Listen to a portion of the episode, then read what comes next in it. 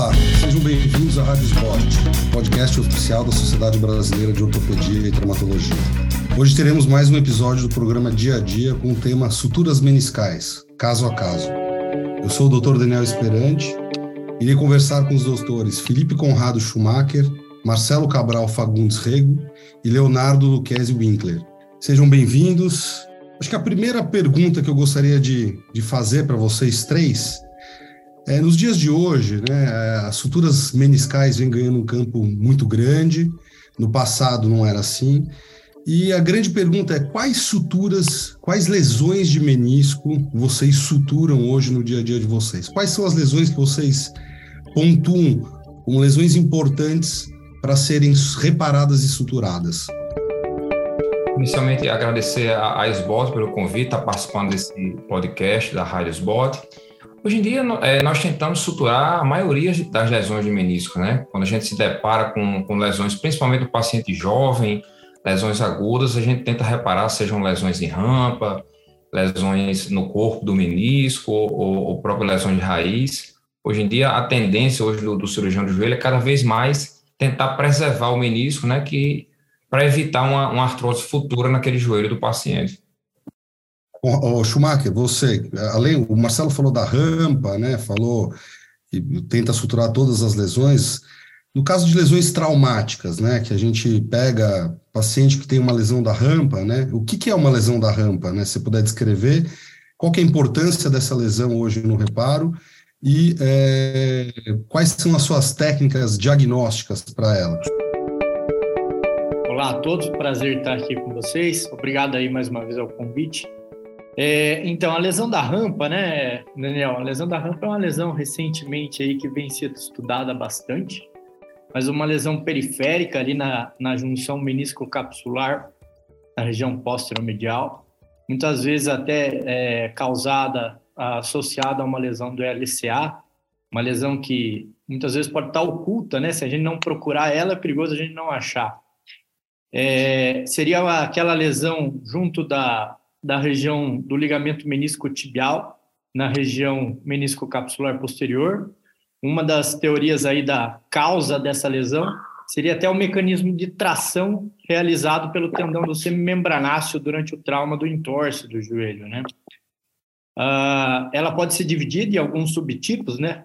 Até Tanat classificou em uma lesão seja da porção menisco-capsular, uma lesão parcial proximal periférica do corno posterior junto àquela região menisco-tibial, a hidden lesions, que seria a lesão inferior, uma lesão completa ou até uma lesão dupla, né? Eu acho que uma forma da gente sempre tentar ir atrás dessa lesão e diagnosticar é você realizar a visualização através do portal de Gilquist, onde você consegue introduzir a sua ótica entre o LCP e o côndilo femoral medial e através daquele espaço você conseguir por uma visão póstero-medial, que é o, portal, o, o espaço que a gente está acostumado a utilizar para realizar o portal póstero-medial, né, nas lesões de LCP, onde a gente realiza, onde você consegue visualizar melhor aquela lesão.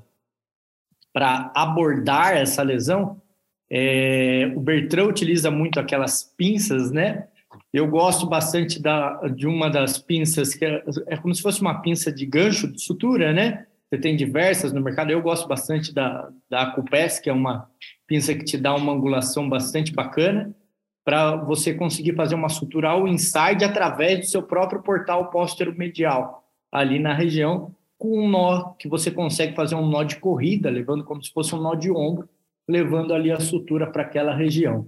Não, legal. Leonardo, deixa eu te perguntar uma coisa. Existe uma grande discussão da lesão da rampa, né? E é importante a gente falar que norma, é, é isso que Schumacher falou, né? Uma lesão normalmente associada, é, ela foi descrita para diferenciar é, de outros tipos de lesão, mas sempre associada à lesão do cruzado anterior. Não que a gente não possa ter uma lesão menisco capsular medial sem lesão de LCA. Mas me fala uma coisa: é, existe uma grande discussão em suturar ou não lesões da rampa. Alguns autores levam em consideração a estabilidade do menisco, né, palpando por uma visão do portal é, anterolateral, se esse menisco é instável suturo, se ele é estável não suturo. Outros levam em consideração o tamanho da lesão. Acima de 1,5 centímetros eu iria, eu suturaria essa lesão, e abaixo eu simplesmente, é, e aí é um erro que eu já vou colocar aqui, eu simplesmente não suturo a lesão. Qual que é teu critério é, de sutura? É, eu sei que aqui no grupo a gente tem alguns que suturam sempre, eu sou um deles, mas você sempre sutura a lesão da rampa quando você identifica a lesão ou não? Olá a todos, queria agradecer o convite né, pela SBOT para participar.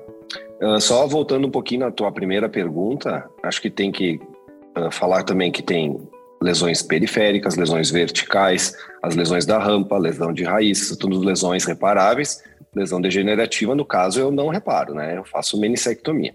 Na, na tua pergunta agora sobre a, a, o critério para a sutura da rampa, eu acho assim, uma lesão muito extensa e instável, fica mais difícil de fazer a sutura. Mas eu acho que tem que tentar, pelo menos, fazer. Né? No transoperatório tem que ser feita a tentativa do reparo. Né? Se ficar instável o, re, o reparo por, por uh, uma, uma, uma extensão muito grande, ou por até uma dificuldade técnica, que tem alguns pacientes muito difíceis de, de, de, de, de, abordar. Aí vai ter que acabar fazendo a menissectomia. Né? Bem prático, é assim o meu dia a dia, né? mas acho que tem que ser feita a uhum. tentativa, mesmo independente do tamanho da lesão. Né? Se não, se for feito e ficou estável, ok, mantém-se. Se ficou instável ou ficou mal feito o reparo, faz a menissectomia. Mas aqui, é, pelo que eu entendi, todo, todo mundo aqui, em termos de técnica, é, eu não escutei o Marcelo falar, ou, é, mas usaria gancho, portal medial com gancho. Alguém sutura com técnica, com dispositivo all inside? Tem alguma eu, situação? Eu vocês associam isso? Não, eu, eu uso o gancho eu... também para tu chegar lá atrás com o all inside. Uh, muitas vezes ele não, tu não consegue acesso para dar o para dar o ponto, né? Tem que ser com o gancho, minha opinião. Daniel, eu, ainda voltando naquela situação que o que o que o, que o, o Schumacher falou, é, o, eu, eu, utilizo essa pesquisa da lesão em rampa em todos os pacientes com LCA. E o portal do Gilkisha é fundamental para a gente pesquisar essa lesão. E uma dica que, que eu deixo aqui para os ouvintes, que o Bertrand fala muito isso, é, o que facilita muito a entrada, porque às vezes alguns cirurgiões têm dificuldade de penetrar o artroscópio no, no portal do Gilkist, é a gente fazer o portal anterolateral mais alto. Então, hoje, Perfeito. todos os pacientes que eu opero de LCA, eu tenho o hábito de fazer o portal anterolateral um pouco mais alto do que o tradicional. Isso facilita muito a entrada do artroscópio, porque ele não se choca com a, com a espinha tibial.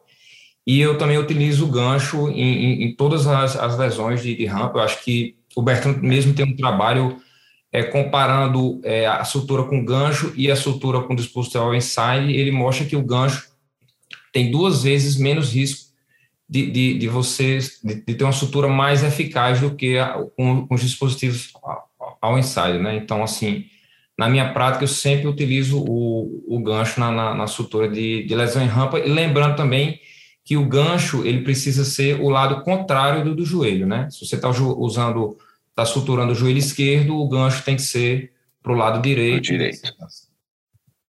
Exatamente. Você, você queria falar alguma coisa? Então, é, essa dica do portal é muito boa, do Marcelo. É, eu também costumo fazer ele lateral, um pouco mais alto.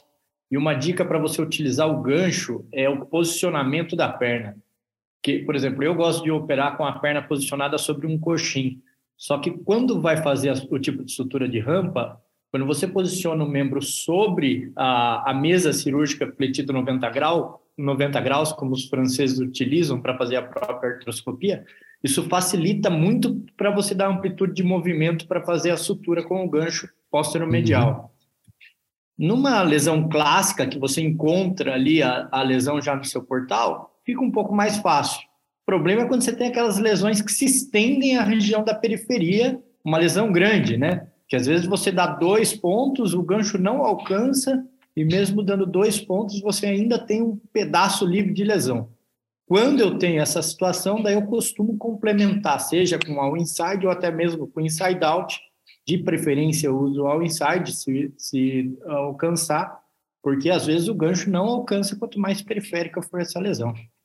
Esse é um ponto interessante. A gente já faz uma transição até para uma outra lesão, que seria uma lesão em alça de balde, né? E que tem uma diferença, né? O Leonardo falou das lesões traumáticas, a gente está falando de uma lesão traumática aqui, que na verdade o tecido é um tecido bom, diferente de uma lesão degenerativa, mas você tem essas lesões que se estendem, realmente que nem você falou, e às vezes fazem uma alça de balde. E muitas vezes a gente tem que combinar técnica cirúrgica. Aproveitando esse mesmo caso, vamos mudar para uma outra lesão que a gente repara também, que normalmente está associada à lesão do LCA, a lesão da rampa, que seriam as lesões ali da região da raiz póstero-lateral do menisco lateral, seja ela uma lesão de raiz ou uma lesão radial oblíqua. Né? É, alguém que alguém gostaria de é, começar falando dessa lesão, como vocês abordam? É, é, importante hoje suturar uma lesão de raiz posterior do menisco lateral? É, a, essa lesão do, do, da raiz do menisco lateral, na, na, própria ressonância magnética, algumas coisas já podem chamar a atenção para a gente principalmente aquele note que fica no, no côndilo lateral, né, os pacientes que têm aquele, aquele note muito, muito profundo, aquele já deve chamar atenção para a gente, para um paciente ter a questão da, da lesão da raiz do, do menisco lateral. Como você falou, hoje em dia é cada vez mais comum a gente é, se deparar com um paciente com lesão concomitante do LCA com a, a raiz do menisco lateral, e a gente sempre deve tentar abordar é, essa lesão do, do, do, menisco lateral, porque a gente sabe da importância de, de, já, já foi dito aqui, a importância de, de, preservar o menisco, os meniscos, tanto o lateral como, como o medial, e, essas, e essa lesão do, da raiz do menisco lateral muitas vezes era negligenciada, era feita a reconstrução do, do LCA e era deixada essa, essa lesão do, do, da raiz do menisco lateral. Casualmente, essa semana eu me deparei com um caso desse, né? Eu fui preparado para reparar a, a, raiz do menisco lateral, né? Concomitante com LCA. Era uma, no exame de imagem, a ressonância era uma lesão completa, né? então eu fui preparado para reparar com túneis, né? Túneis e fixação com, com âncora na tíbia. Uh, porém, na, na hora da artroscopia, era uma lesão incompleta, né? Uma lesão incompleta, então eu acabei fazendo o reparo só com o dispositivo All Inside, né? Que ficou muito bem na, no, no transoperatório, ficou bem estável. Essa lesão é interessante porque se o ligamento menisco femoral estiver intacto, ela é realmente, isso facilita essas suturas é, tecido é, lado a lado, né? Ou com all inside, isso. ou com uma pinça. Foi, foi, foi tipo isso que eu acabei fazendo. Tudo. É, Schumacher, você, cara, qual que é a tua, tua preferência? Principalmente quando você vê, de repente, um menisco extruso, um menisco lateral extruso, com essa lesão? Você usa túnel, você prefere dispositivo on inside? O que, que você faz? Qual que é a tua estratégia para entrar preparado na cirurgia? É, quando eu vejo essa, essa lesão, geralmente a gente consegue suspeitar dela, né? Às vezes você é surpreendido, mas às vezes você pode suspeitar dela nas ressonâncias quando você tem o ghost sign ou então quando você vê esse menisco realmente mais extruso. É, quando eu tenho isso, eu costumo me preparar para a realização do túnel. Então, eu gosto de pedir uma, uma pinça em que eu faça um ponto de ancoragem, né? Em que eu consiga fazer essas pinças Scorpion, que você consegue fazer essa ancoragem da raiz, e peço material para fazer um túnel transtibial ali na região. Nem sempre a gente tem essas condições, né? Às vezes no SUS você ou é surpreendido ou você simplesmente tem a negativa. Então, às vezes, o que você pode fazer num momento ali é tentar fazer uma uma tração dessa região da raiz e pelo próprio túnel do seu LCA, você conseguir um ângulo de ataque para fazer uma fixação de pontos de ancoragem e muitas vezes at através de um túnel acessório, transósseo, até pelo próprio túnel do LCA, você consegue uma ancoragem bacana ali da sua raiz, devolvendo a anatomia meniscal. A lesão de raiz, acho que ela se comporta assim como uma lesão radial completa, né? A gente sabe que se a gente não suturar, você perdeu o efeito do menisco. Então, Acho que é uma indicação bem precisa aí da indicação da sutura e reinserção. Saiu até um trabalho recente que comparava né, as suturas ao inside isoladas para as suturas acompanhadas de túnel, e até mostrou um resultado mais favorável ao inside. Mas eu ainda prefiro fazer uma fixação com túnel. O único cuidado que eu tomo é porque, às vezes, quando você vai fixar esse túnel, você não consegue dar o tensionamento adequado do jeito que você quer, e quando você volta para a artroscopia, ele parece um tá pouco solto. mais distante. Então, o que é, eu costumo esse... fazer é fazer isso visualizando na artroscopia, e eu costumo usar pelo menos dois ou três pontos de ancoragem, porque se o primeiro não ficar tão tenso, eu costumo tensionar no segundo ou no terceiro. Acho que essa Marcelo, é a maior dificuldade um... dessa técnica, é a, a fixação ali para ficar firme, né? Só complementando. Marcelo, alguma dica aí, cara, para desse tipo de lesão? Aí você usa botão, você usa âncora embaixo. Eu, por exemplo, eu, eu gosto muito, até por uma questão de economia de material, de fazer com duplo túnel essa lesão. Então, eu faço uma ponte óssea, passo um em cada túnel, e aí eu consigo até, sinceramente, até melhor para dar essa tensão. Como é que você faz? Tem alguma dica diferente aí? Eu, eu costumo abordar a, a, a, as lesões tipo 2, né? Laprada classificou essa. É, é, tem uma classificação do Laprada para esse tipo de lesão, então aquela lesão completa radial tipo 2 de Laprada, aquela lesão clássica, eu costumo fazer túnel, tá certo? É, às vezes esse, esse ângulo de ataque do túnel é, é, é difícil de fazer, às vezes até melhor você entrar de medial para lateral, para você conseguir um, ângulo de ataque melhor, para você conseguir chegar na, na, anatomia correta da raiz. E eu costumo fixar com embaixo por alto com, com, com âncora, mas assim, no SUS, às vezes a gente se depara com pouco material, você pode fazer essa fixação também com poste, com, com parafuso e arruela, você consegue fazer também essa fixação. E nas lesões tipo 4 de, de, de Laprade, que é aquela lesão oblíqua, eu prefiro fazer com, com o dispositivo ao inside, que eu acho que às vezes o, o, o ângulo para você atacar a lesão fica melhor do que com, a, com as, as pinças tipo o Scorpion ou, ou, a outra da, da Smith Nifa, a, a mini pass. First pass. É. First pass, é. Me, me fale uma coisa, assim, ainda continuando nesse plano da, das lesões traumáticas, antes de a gente migrar para as degenerativas, é, eu tenho alguns casos é, é, de lesão associada com lesão radial, né? É, eu acho que existe uma grande diferença em a gente falar de lesão radial lateral e medial. A gente sabe hoje que o compartimento lateral é que a gente preserva mais, o compartimento medial geralmente são mais degenerativas. Mas hoje, lesões radiais, tem, tem espaço hoje para a gente reparar a lesão radial completa, é, principalmente do menisco lateral? É isso que eu ia te perguntar, né? se fosse completa ou incompleta. Aquela incompleta, bem pequena, né? Na, quase na, na articulação, bem, não na periferia, aquela tem que, sempre resseca um pedacinho, né? Um pequeno fragmento. Mas a lesão radial completa, para mim, na minha prática, é uma das mais difíceis que tem para fazer a sutura. Né? Mas a gente, eu costumo fazer com a pinça né, e fazendo pontos né, laterais, não em X, eu prefiro dar um ponto mais à periferia, um mais, mais uh, sentido articulação, né, para porque eu acho que fica melhor, o que eu fiz em X acabou rasgando, né, então eu prefiro fazer eles laterais, acho que fica uma, mais estável, mas acho que tem que ser tentado reparar sim, porque se tu for fazer a meniscectomia, aquele compartimento, o, o restante do menisco primeiro vai ficar muito instável, ele vai acabar rompendo de novo, né? E aí o compartimento lateral vai, vai ter um, uma degeneração, já vi casos muito rápidos. Bom, é, concordo. Nas lesões radiais, o que eu costumo ter terapêutico é o seguinte: quando eu tenho aquela lesão até uns 60% da região central para periférica do menisco, eu costumo fazer a meniscectomia parcial mesmo, que é aquela radial parcial na região branca-branca.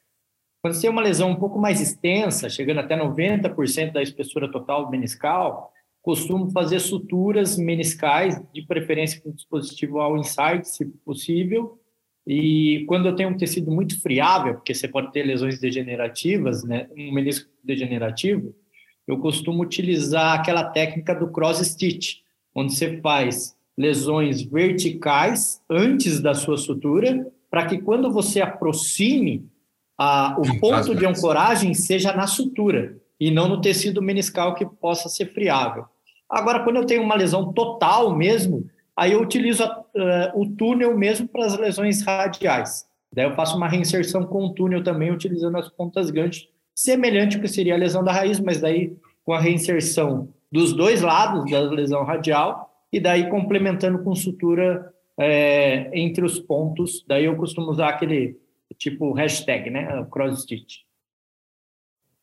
Marcelo, e você? Qual é a tua experiência com lesão radial? Vamos falar só de lesão é, radial lateral completa aí para facilitar. É, qual é a tua técnica? Como é que se ataca? Se ela é uma, uma lesão de transição de corno anterior para corpo, você usa uma técnica. Se ela é uma lesão de corpo para corno posterior, você usa outra técnica. Qual é a tua técnica de preferência? E, e, eu queria que você falasse, a gente não comentou aqui, que fio que você usa para suturar? Você usa fio absorvível, você usa fio não absorvível, você tem usado aqueles mini tapes para sutura, para diminuir a chance de do cheese writing que eles falam, né, que é esse, esse, esse rasgo do menisco. Qual é, é a tua... Respondendo a, a última pergunta, o, o, alguns trabalhos têm mostrado que o, o tape ele tem essa vantagem, principalmente na, nas lesões de raiz, como já é um tecido às vezes um pouco degenerado, principalmente a raiz medial, que o tape daria mais segurança para você não rasgar esse tecido na hora da, da, da, da tração, né, para fixar o, o, menisco. Então, o tape é interessante nesse sentido. Em relação ao fio para rampa, eu sempre uso o PDS-1.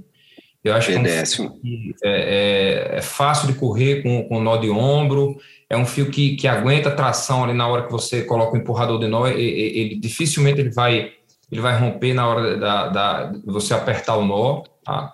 E na, nas, nas lesões radiais, geralmente eu, eu uso fio zero é, e geralmente abordo as lesões do, do, corno, é, do corpo médio para trás. Eu, já, eu, gosto de abordar com, com pinça, tipo a Knee Scorpion, eu acho que facilita muito. Eu acho que, que essa dica que o Schumacher deu de fazer aqueles pontos de, de, de ancoragem para você evitar rasgar o tecido, ali ajuda muito, principalmente se for um menisco com tecido um pouco já desgastado, eu acho que isso ajuda muito a você não, o fio não rasgar o, o, o tecido. E outra dica que eu dou aqui para as suturas de uma forma geral, é, é mesmo uma, sutura longitudinal fácil, eu costumo, é, quando eu vou utilizar os dispositivos ao inside, antes de puxar o nó, eu gosto de colocar o probe entre o nó e o, e o, e o tecido, tá? Que eu acho que você respeita mais a anatomia, porque às vezes na hora que a gente vai apertar o menisco acaba achatando, então, se você mantém o probe ali entre o, o, tecido e o fio e você puxa o fio, você consegue manter mais a anatomia do, do, do menisco e você evita, na hora que você vai fazer a tração, de, de, do próprio fio rasgar o, o, tecido do menisco. Então, essa dica de deixar o probe entre o, o menisco e o, fio é, é, interessante na hora da gente tracionar o, nosso fio para a sutura.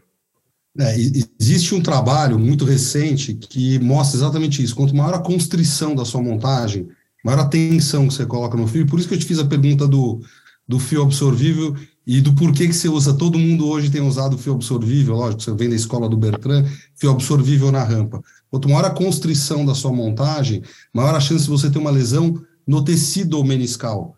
E aí aquela lesão, que é uma lesão longitudinal, muitas vezes ela pode se transformar numa lesão radial.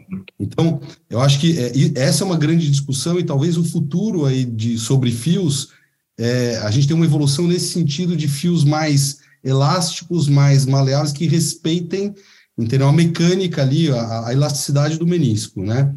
É, já mudando de raiz para raiz, vamos falar um pouquinho de lesão degenerativa, da lesão da raiz medial, que é hoje um, um tema também bem quente aí na, na cirurgia do joelho e, e entre os suturadores de menisco.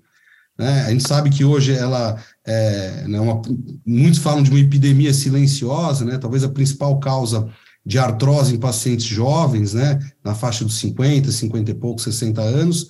Qual que é a experiência, Marcelo? Vou começar com você é, da tua é, é, como é que você aborda essas lesões? Em quem você indica reparar uma lesão é, posterior de menisco medial?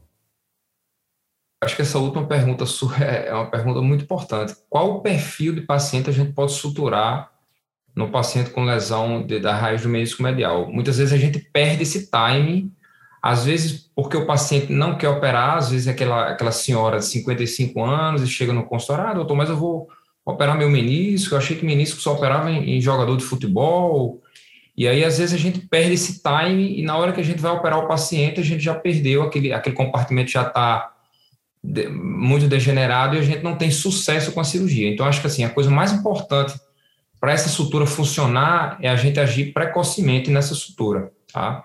A gente sabe que esse perfil de paciente geralmente são aquelas senhoras um pouco obesas, 55, 60 anos, Então a gente não pode perder esse time, porque senão essa, esse joelho vai evoluir para artrose. Então, assim, eu acho que o, fundamental é a gente encontrar aquele perfil. Muitas vezes o, o, o, paciente não tem bom resultado porque a gente perdeu o time de fazer a cirurgia. Então, acho que isso é uma coisa importante. Esses pacientes, é, é sempre importante a gente avaliar a questão do eixo, né? Os pacientes que têm aí uma diferença maior do que 5 graus aí de, de varo entre os joelhos, a gente precisa associar osteotomia na, na, na, abordagem. Então, assim, acho que o fundamental nesse tipo de paciente é a gente ter abordagem precoce, não adiar essa cirurgia para que esse, esse compartimento medial não, não se degenere. Vamos lá, Leonardo, na sequência, e você, quais são teus limites de indicação? Você acha que essa é uma lesão que a gente ainda sabe pouco e, e a gente não tem que abordar? Ou qual que é a tua opinião? Assim, eu já fiz de tudo para tratar esse tipo de lesão, né? Uh, já fiz menistectomia, já fiz uh, sutura de raiz. Nunca, um, acho que o paciente com mais idade que eu fiz uh, o reparo da raiz, acho que foi 60, se não me engano. Mas geralmente é um menisco já mais degenerado, já mais bem difícil de dar o ponto de ancoragem, né? É, é um tecido muito friável, né? E, e então assim, é, eu acho uma, uma, uma, técnica um pouco difícil de fazer, né? E do paciente aceitar o pós-operatório também. Então é o que o Marcelo falou, é o perfil do paciente. E eu já fiz, já tive, já tive resultado bom, já tive resultado ruim, já tive que refazer a, a cirurgia para fazer a menistectomia porque falhou a, a, o reparo da raiz. Então assim, ultimamente eu tenho até optado por, por tratamento conservador às vezes, viu? Não fazer nada, deixar o paciente um tempo em repouso, porque a maioria dos pacientes já tem até um pouco de edema ósseo no platô, né? Então, eu tenho deixado até com o uso de muletas por um tempo, se tem edema ósseo, né?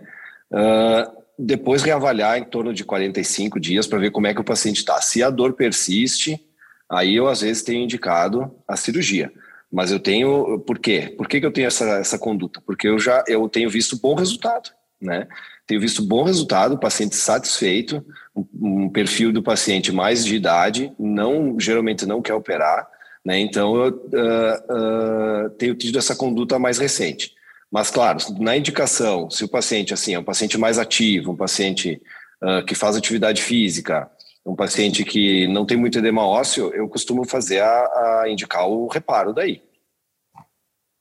Schumacher, você Bom, é, pegando um pouco do gancho do que o, o Marcelo, do que o Leonardo falaram, é, a questão do perfil e do timing dessa cirurgia, eu acho que é o, o grande chance da, da indicação, né? Porque se você pegar um paciente 70 anos que teve agora uma lesão radial, e aí, você vai indicar? Mas você vai pegar um paciente de 55 anos que tem uma lesão há dois anos que você pegou, e aí, você vai indicar também? Então, existe uma certa polêmica. Então, acho que o, o, paciente ideal é aquele paciente exatamente que tenha um bom perfil, que suporte o seu pós-operatório, que você não vai poder meter uma carga nesse paciente reinserindo essa raiz, é, e que tenha aquela lesão. Eu acho que o, o principal que eu busco nas minhas indicações, nesses casos, é você ter a, a conseguir identificar quando foi aquela lesão. É aquele paciente que, a partir do momento, teve um agachamento que teve uma dor súbita, aguda na região medial do joelho, que ele ouviu um estalo, que ele tem aquele plop que ele é, consegue pontuar, pô, a partir dessa data, meu joelho ficou diferente, inchou, teve dor. Nesse paciente, eu com certeza indico. Agora, nos outros pacientes, vai relativar muito, vai depender. É uma lesão degenerativa, uma lesão há quanto tempo, já é uma artrose em evolução, é um paciente que possui um suporte para esse pós-operatório. Então, quando eu tenho essa indicação um pouco mais precisa, sim, costumo indicar, sabendo que eu vou enfrentar um menisco mais degenerativo, mas pelo menos eu tenho um timing de ataque que eu considero um, ponto ótimo para eu poder indicar a cirurgia. Agora, quando a lesão é mais degenerativa, muitas vezes eu opto sim pelo tratamento conservador, não indicando a sutura. É, eu, eu, acho... eu vou até dar, dar minha opinião também. É, eu hoje suturo menos raiz do que eu já suturei. Né? Eu uhum. acho que a gente ainda não entendeu completamente. A lesão da raiz, muitas vezes, ela é o final de um processo, e não o começo de um.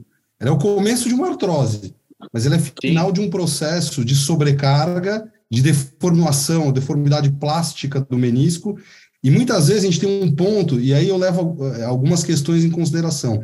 Hoje eu tenho tentado suturar pacientes muito mais jovens, e eu tenho, infelizmente, caso no consultório de paciente de 35 anos, de 40 anos de idade com lesão de raiz medial, é, mas que não tem uma extrusão muito grande. A extrusão, na minha opinião, é um ponto importante. A deformidade plástica do menisco é um ponto importante, e aí eu acho assim, eu não sei qual é a experiência, queria escutar a experiência de vocês. O Marcelo falou da osteotomia, que é, uma, é um ponto importante, mas a extrusão, como é que vocês, nesses casos que vocês indicam é, o reparo, como é que vocês lidam com a extrusão do menisco medial? Eu acho que, que talvez muitos dos casos a gente não a gente não tenha muito sucesso porque a gente ainda não lida muito bem com a centralização desse menisco. Às vezes a gente faz o, o reparo é, é, é bem fixado da raiz, mas o corpo do menisco está extruso. Então, você, a, a, o reparo não traz o menisco de, totalmente de volta. Eu acho que com a evolução da, da, das técnicas de centralização, eu acredito que a gente vai ter mais sucesso com, com, com esse tipo de, de, de cirurgia. Eu acho que o, o, talvez o que esteja faltando ainda na cirurgia de joelho é aprimorar melhor essa questão da centralização e aí eu entro até numa questão do, do... Marcelo, Marcelo, só explica para quem está escutando a gente o que, que é centralizar um menisco, só para o pessoal que daí, o pessoal deve estar... Tá... Porque o, que, que, que o Marcelo está falando? Quando a gente tem uma, é? uma, uma, lesão de raiz, geralmente esse, esse menisco ele, ele salta para fora da, da, da, interlinha articular, né? Geralmente o, o, menisco medial a gente considera uma extrusão quando ele está extruso mais de 3 milímetros da, da, da, da, da, da periferia do, do menisco, e o menisco lateral é um pouco menos, alguns trabalhos 1,5, 2 milímetros. E um exame é, é, até talvez que a gente use pouco no, no, no nosso dia a dia é a, o, a ultrassonografia dinâmica, né? Que a gente, é, a, principalmente para a gente avaliar se essa sutura da gente funcionou, porque a ressonância é um exame que a gente faz, o paciente está sem carga, então o, o, a, ultrassom dinâmico talvez seja uma arma que a gente tem para visualizar melhor essa extrusão, porque você estimularia a carga do paciente, fazia o exame sobre sobre estresse, sobre carga, e você vai ter um parâmetro melhor, tanto do diagnóstico da extrusão, como no pós-operatório, se você conseguiu realmente reduzir aquele, aquela extrusão meniscal. Alguém mais quer colocar alguma coisa sobre esse tema? É, Daniel, eu sei que você é um entusiasta aí da centralização meniscal, né? E faz essa centralização, uma técnica bem legal aí com as âncoras, que até pude acompanhar você fazendo lá no workshop lá de Naples. É, a centralização, é, eu sempre tenho, até você sabe, eu opero junto com o Kaká, às vezes nos intraoperatórios a gente tem até as discussões, porque tem os meniscos, como você falou, tem uma deformidade plástica muito grande, que mesmo esses, para você conseguir centralizar, além da reinserção, é, seja com túnel, seja com ponto, às vezes você tem que secar o menisco na região póstero-medial, soltando toda a aderência à cápsula póstero-medial. Transplante, quase. Pois é, e daí é nessa que eu fico sempre discutindo aí o Cagá, falo, e aí, vale a pena, não vale a pena, você vai soltar tudo, vai trazer, esse menisco é um menisco apto, é inapto nas lesões degenerativas. Eu, quando eu uso o ponto de centralização, eu tento sempre trazer no ponto de reinserção, e se eu precisar fazer alguns pontos de centralização, eu faço, mas eu costumo ainda utilizar o túnel. Talvez até por não ter tanta prática com o uso das âncoras, é, que eu já vi você fazendo, achei bem bacana. Mas eu costumo utilizar mais um ou dois túneis acessórios para fazer pequenos pontos de centralização. Porém, eu não gosto muito, sinceramente, quando eu tenho que fazer toda essa soltura é, essa liberação póstero-medial do menisco, porque, na minha opinião, esse é um menisco que já tem uma deformidade plástica, então é um menisco já mais difícil de você trabalhar com ele, né? Então, sempre fico esse questionamento entre soltar tudo e trazer, recriar um novo menisco como se fosse um transplante, ou apenas centralizar naqueles que você tem uma leve extrusão. Acho que esse é um limite que talvez a gente tenha que entender um pouco. É, Leonardo? Quer comentar não, alguma eu, coisa? Não, eu, eu, eu, ia falar a mesma coisa que o Felipe, porque se tu tem que soltar o menisco inteiro, eu já acho que não, não, não vale a pena, não. Acho que não, tá, não é contraindicado, né? Mas eu acho que é uma coisa que que, que meio que impossibilita tu fazer o procedimento, né? É, eu acho que assim, isso é um tema. A gente tem aqui, né, hoje, assim, nessa discussão de suturas meniscais, é, é um tema extremamente vasto. Né? A gente poderia ficar aqui falando um podcast só do que a gente está falando, né? É, agora, assim, a história da centralização, eu acho que a gente está aprendendo ainda é, sobre raiz medial. A centralização é uma técnica interessante. Ela, eu posso, por experiência, falar que ela não é, é as, as mil maravilhas, né? Mas, assim, uma coisa que eu tenho certeza é que ou você, ou a gente errou na indicação de suturar o menisco muito extruso e fixo, ou se eu parto para esse princípio, principalmente num paciente jovem, é, a liberação é quando a gente tem os melhores resultados, que eu tiro um pouco a tensão da raiz posterior da sutura, e o que a gente vê muito, casos com um mês, dois meses de sutura, você vai olhar lá, rasgou a sutura, a sua tensão, né, o fio acaba rasgando, né? É, pessoal, acho que a gente está chegando é, ao fim aí do nosso podcast, eu queria que cada um de vocês fizesse as suas considerações sobre um, um breve resumo aí do, do que, que é o mundo do reparo de menisco na vida de vocês aí, como é que é isso, antes da gente se despedir. Quem quer começar? Vamos lá, aqui na, na, na ordem da tela, aqui está o Schumacher primeiro, aqui, Schumacher, Marcelo e Leonardo. Bom, então, mais uma vez, obrigado, puta, uma reunião super interessante, podendo ouvir opiniões aí, agregam muito para a gente. Muito obrigado pelo convite. Acho que hoje a sutura de menisco mudou muito o panorama dentro dos últimos 10 anos aí de cirurgia do joelho. Acho que hoje a grande pergunta é qual menisco você não sutura e não qual menisco você sutura. Porque as indicações, os tipos de lesões, isso evoluiu muito. Então, a proporção que você pode melhorar aí o prognóstico de uma cirurgia realizando as suturas aumenta muito. Então, o que a gente precisava é difundir esse conceito, acho, de uma maneira até não só entre os cirurgiões de joelho, mas também entre as unidades de prestação de saúde, convênios médicos, para que entendesse esse conceito melhor, onde você tem um prognóstico muito melhor aí para os pacientes. Obrigado, desculpa se eu me estendi. Obrigado. Marcelo? Acho que a, o, o, tema ele é muito pertinente né, para o mundo atual da cirurgia de joelho. Os meniscos, eles, a gente sempre deve entrar na cirurgia, principalmente de reconstrução de LCA, preparado para suturar um, uma possível lesão a gente sabe da, da, das, das, dificuldades da ressonância para diagnosticar principalmente as lesões em rampa, devido à, à, questão da extensão do joelho, que é realizado o exame, isso às vezes dificulta, então a gente sempre tem que entrar nessas cirurgias preparado, e hoje a gente tem é, dispositivos caros, mas a gente também pode, pode entrar na sala com dispositivos mais baratos, né, recursos mais é, é, é, que a gente pode improvisar, como agulhas de, de, de peridural, fios PDS, que a gente pode lançar mão de recursos às vezes mais baratos, mas sempre entrar na cirurgia, principalmente do LCA, preparado para fazer uma, uma sutura meniscal. E agradecer a, a SBOT novamente pelo convite de participar desse, desse podcast. Leonardo? Acho que, o, acho que o pessoal resumiu bem. Hoje em dia a gente tem que entrar preparado em todas as cirurgias, né? todas só de lesão traumática, lesão não traumática, a gente tem que entrar preparado para fazer o reparo. Uh, é, a, é, a, tendência mundial, é realizar a preservação meniscal.